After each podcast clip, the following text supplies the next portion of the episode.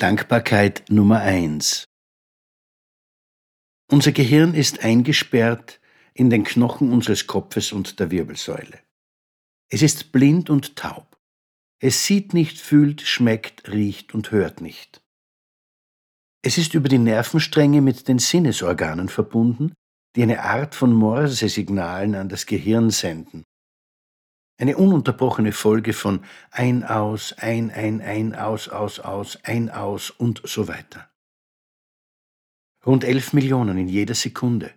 Das sind knapp 40 Milliarden pro Stunde, 24 Stunden am Tag, unser ganzes Leben lang. Nur rund 40 pro Sekunde nehmen wir davon bewusst wahr. Aber die anderen mehr als 99,9 Prozent der Informationen gehen nicht verloren.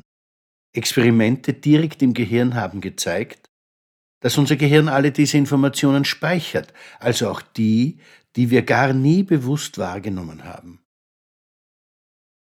Und aus dieser unvorstellbaren Informationsmenge macht sich das Gehirn sein individuelles Bild von der Welt. Was dem Gehirn fehlt, das ist die Bedeutung dieses Bildes.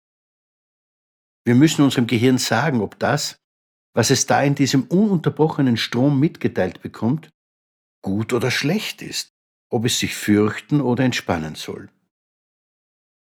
Das mag eigentümlich klingen, aber es ist in Wahrheit unsere tägliche Praxis. Wir fühlen uns zum Beispiel nicht gut und gehen zum Arzt. Ängstlich warten wir auf seine Diagnose. Ist das, was wir da in uns fühlen, gefährlich oder ganz normal?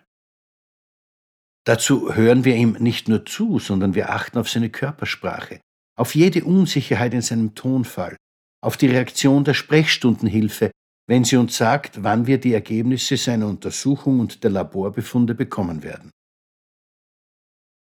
Sie mag vielleicht ganz beruhigend sagen, dass das gut ausgehen wird, aber vielleicht meinen wir doch zu spüren, dass sie durchaus auch mit schlechten Nachrichten rechnet. Aus allen diesen Informationen baut dann unser Gehirn seine Reaktion zusammen.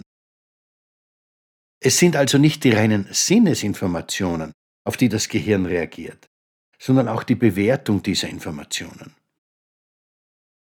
Im Laufe der Zeit wird das Gehirn dann eine Art von Statistik erstellen, wie oft wir etwas negativ und wie oft wir etwas positiv bewerten. Aus dieser Erfahrung heraus macht es dann seine eigenen Entscheidungen. Mit anderen Worten, das Gehirn liest die Bewertung nicht aus den Basisdaten, sondern es legt seine vergangenen Erfahrungen auf die Informationen und färbt diese dann entsprechend positiv oder negativ. Wenn wir für die Erfahrungen unseres Lebens dankbar sind, dann sieht das Gehirn eine gute Welt. Wenn wir keinen Grund für Dankbarkeit zu haben meinen, dann sieht das Gehirn eine bedrohliche Welt, in der dauernd mehr Schwierigkeiten als Lösungen entstehen. Wahrscheinlich kennt ihr das Beispiel mit dem halbvollen oder halbleeren Glas. Ich habe in meinen Veranstaltungen immer wieder Teilnehmer, die ständig Schwierigkeiten und Ungerechtigkeiten sehen. Ich sage dann oft, du bist der das Glas ist halb leer Typ. Man kann für das noch halbvolle Glas dankbar sein oder sich über das halb leere Glas aufregen. Es ist immer dasselbe Glas. Spannend, oder? Life loves you. Alles wird wieder gut.